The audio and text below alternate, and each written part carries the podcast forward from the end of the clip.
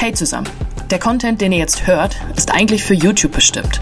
Wir wollten euch den aber nicht vorenthalten, also hauen wir ihn jetzt einfach als Podcast raus. Viel Spaß beim Hören. Du möchtest eine Immobilie kaufen. In diesem Video zeigen wir dir Schritt für Schritt, was eigentlich alles passieren muss, beziehungsweise was alles notwendig ist, bis die Immobilie in deinen Besitz übergeht.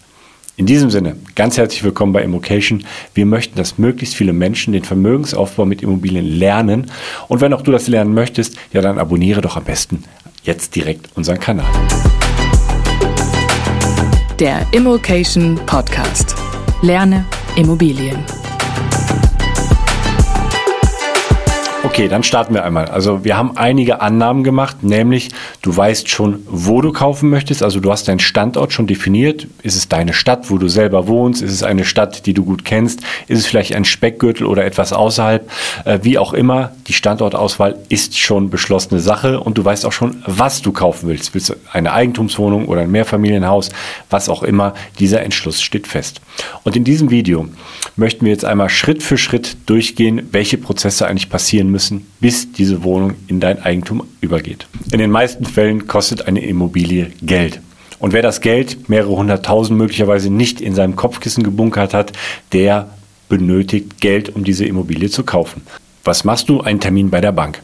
Und äh, damit du auch bei der Bank direkt einen Termin bekommst, hast du am besten schon ein Beispielobjekt im Schlepptau. Und dieses Beispielobjekt, wo kriegst du es her? Naja, am besten schaust du dir äh, schon Anzeigen an, hast schon äh, mit Maklern oder Verkäufern gesprochen, hast die Unterlagen dir schon zuschicken lassen. Ja, und das Beispielobjekt, das dient wirklich dazu, ähm, einmal deinen Rahmen zu bestimmen. Was, was kannst du dir leisten? Welchen, welchen Zins, welche Tilgung wird dir angeboten? Äh, das kann die Bank aber nur machen, wenn sie noch ein paar weitere Unterlagen von dir auch zur Verfügung hat. Also neben den den ganzen Unterlagen des, das Objekt betreffend, äh, benötigt die Bank auch Unterlagen dich betreffend.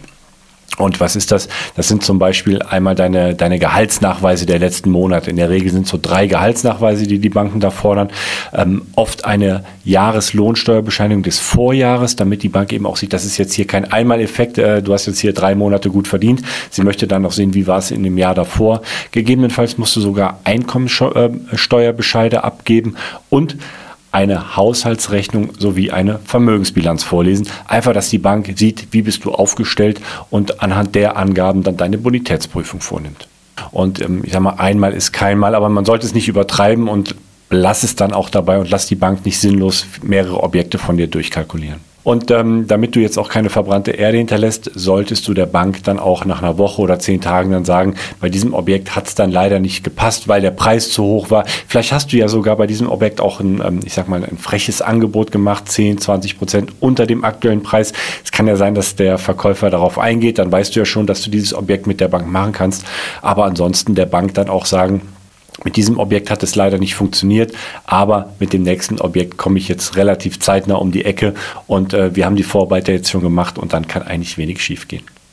Du bist bei der Bank raus, äh, das Gespräch kannst du ja nochmal sacken lassen. Du weißt jetzt, was möglich ist bei dieser Bank und es gibt dir auch Sicherheit. Es gibt dir Sicherheit, wenn du jetzt Gespräche mit Maklern führst, ähm, denn Makler, die riechen das. Ob du selbstbewusst auftrittst, ob du ähm, ja, ob du ein Gucker oder ein Käufer bist und Käufer, die wissen einfach, was sie sich leisten können. Käufer können verbindlich auftreten und äh, du bist dann auch genauso verbindlich, weil du genau weißt, die Bank im Hintergrund geht damit. Gut, jetzt legst du, damit du auch wirklich alles mitbekommst, in allen Suchportalen legst du deine, deine Alerts, deine sogenannten Suchaufträge an, wirst dann benachrichtigt, äh, wenn deinem Suchprofil entsprechend etwas reinkommt. Du kannst mit vielen Maklern sprechen, die du ähm, im Vorfeld vielleicht mal anrufst und äh, sagst hier, das Objekt, das passt zwar nicht, aber haben sie vielleicht noch was ähnliches äh, in ihrem Portfolio oder du hinterlegst sogar Suchaufträge bei den Maklern, dass sie dein Profil kennen und dich vielleicht sogar in ihre Liste mit aufnehmen, dass du auch immer informiert wirst, wenn wieder neue Objekte auf den Markt kommen. Also Ziel ist es jetzt, dass kein Angebot mehr an dir vorbeigeht in deinem Suchradius. So, und jetzt kommen diese ganzen Angebote rein. Ja, was machst du denn dann damit? Das sind ja viel zu viele. Also du brauchst hier auch hier eine Routine, um die interessanten von den weniger interessanten zu unterscheiden und dass du dich dann nur noch mit den interessanten Angeboten beschäftigst. Ein Kriterium in meiner Immobiliensuche ist der Quadratmeterpreis. Ich habe für meinen Standort ähm, einen Quadratmeterpreis definiert, den ich bereit bin zu, äh, zu bezahlen.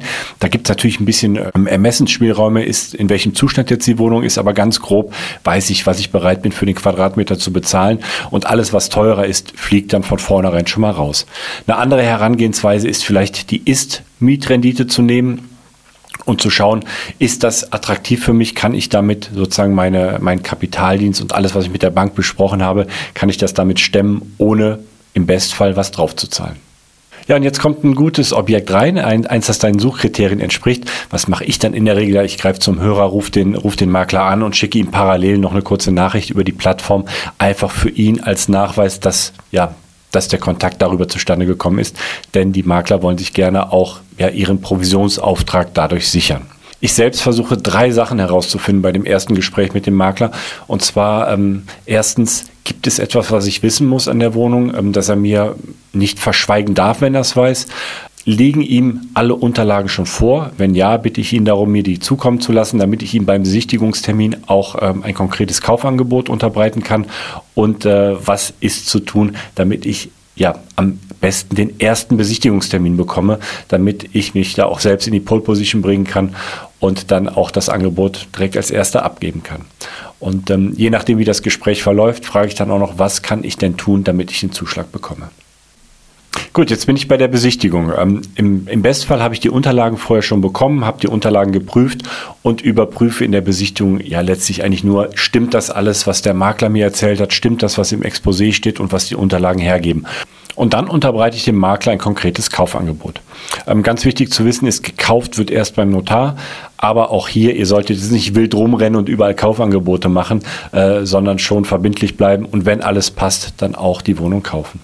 Oftmals kann der Makler hier schon eine Zusage geben. Ähm, manchmal ist es dann aber auch so, dass er sagt, ich, ich muss mit dem Verkäufer nochmal Rücksprache halten und äh, schlag sie aber vor, dass, dass sie der Käufer sein sollen. Gut, jetzt hast du die äh, freudige Nachricht bekommen, dass, die, ja, dass du die Wohnung kaufen kannst. Und als nächstes gehst du jetzt wieder zu deiner Bank und besprichst die Details mit deiner Bank. Ja, die Bank wird jetzt mit einer ziemlich langen Liste an Hausaufgaben auf dich zurückkommen und sagen, beschaffen mir bitte zum einen Unterlagen zum Objekt die hast du vielleicht sogar schon vorliegen oder forderst du sie jetzt äh, beim Notar und beim Verkäufer an. Und auf der anderen Seite geht es dann nochmal darum, die Unterlagen nochmal beizubringen, die deine Bonität betreffen, was hier vielleicht noch fehlt und im Ersttermin noch nicht beigebracht werden konnte.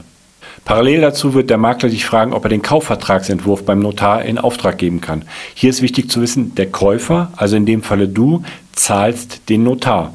Und du wählst in der Regel auch den Notar aus und kannst dem Makler dann eine Vorstellung geben, wenn du schon eine Beziehung zu einem Notar hast, dass du ihn auch gerne wählen möchtest.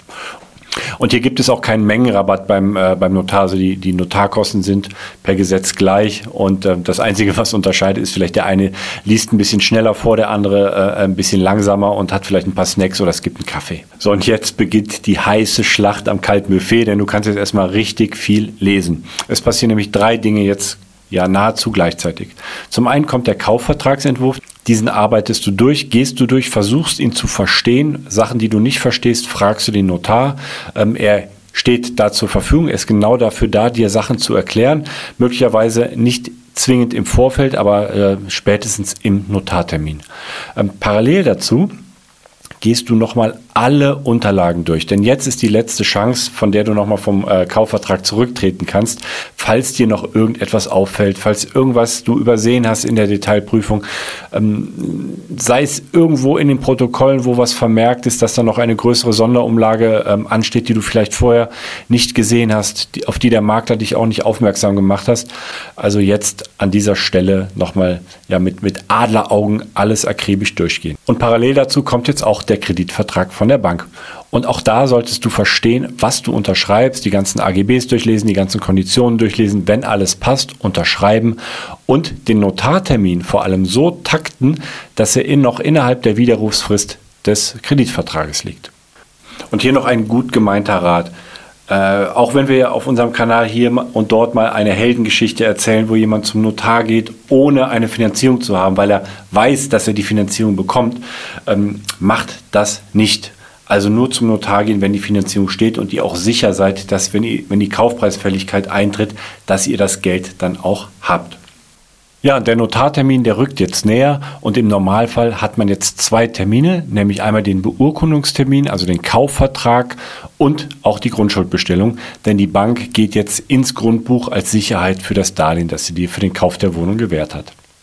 Ja, du hast den Kaufvertragsentwurf ja im Vorfeld schon studiert, hast dir Stellen markiert, die du vielleicht ähm, nicht verstanden hast.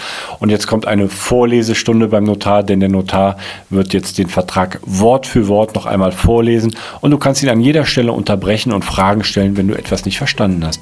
Und auch ganz wichtig, unterschreibe den Kaufvertrag nur, wenn du wirklich alles verstanden hast.